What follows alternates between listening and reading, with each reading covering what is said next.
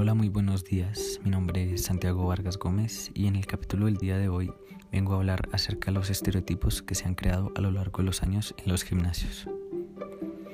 Como anteriormente lo mencioné, el día de hoy vengo a tratar un tema que se ha vuelto un constante día a día y que ha tenido una gran controversia en los gimnasios. Y estos son los estereotipos que se han plasmado a lo largo del tiempo en estos centros de acondicionamiento físico. Así que para comenzar, cabe aclarar que el estereotipo es un modelo o patrón de conducta que define cómo deben ser, actuar, pensar y sentir las personas de una sociedad. Pero ¿cómo vemos esto en los gimnasios?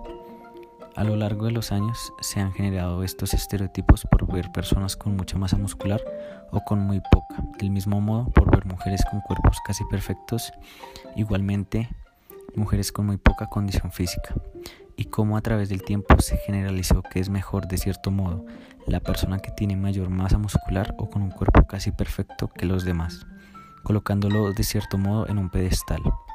Así que si me preguntas a mí qué pienso acerca de esto, pues me parece que de cierto modo es algo despectivo el hecho de estigmatizar a una persona con otra o tener juicios previos antes de conocer a una persona, simplemente por el aspecto o por sus conocimientos previos pero no todo lo podemos ver desde el lado malo.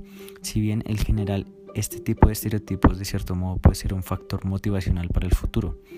El hecho de querer vernos igual que la persona que se destaca por su capacidad muscular no está mal.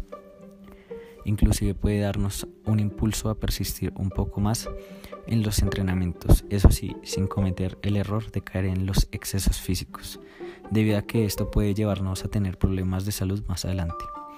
Todo esto centrándonos únicamente en un estereotipo y tal vez el más común que es el que anteriormente mencionamos.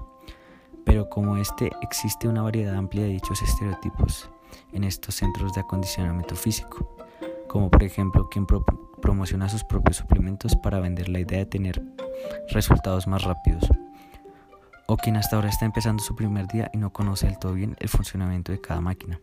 Independientemente de ello, desde mi punto de vista, no son tan malos estos estereotipos. Pero lo grave comienza cuando se comienza a desmeritar a una persona por no saber usar una máquina o por su aspecto físico. Pues finalmente esto también quisiera que fuera una reflexión, una opinión para ustedes, queridos oyentes, y quisiera saber qué opinan acerca al respecto para tratar así un siguiente capítulo. Hasta luego.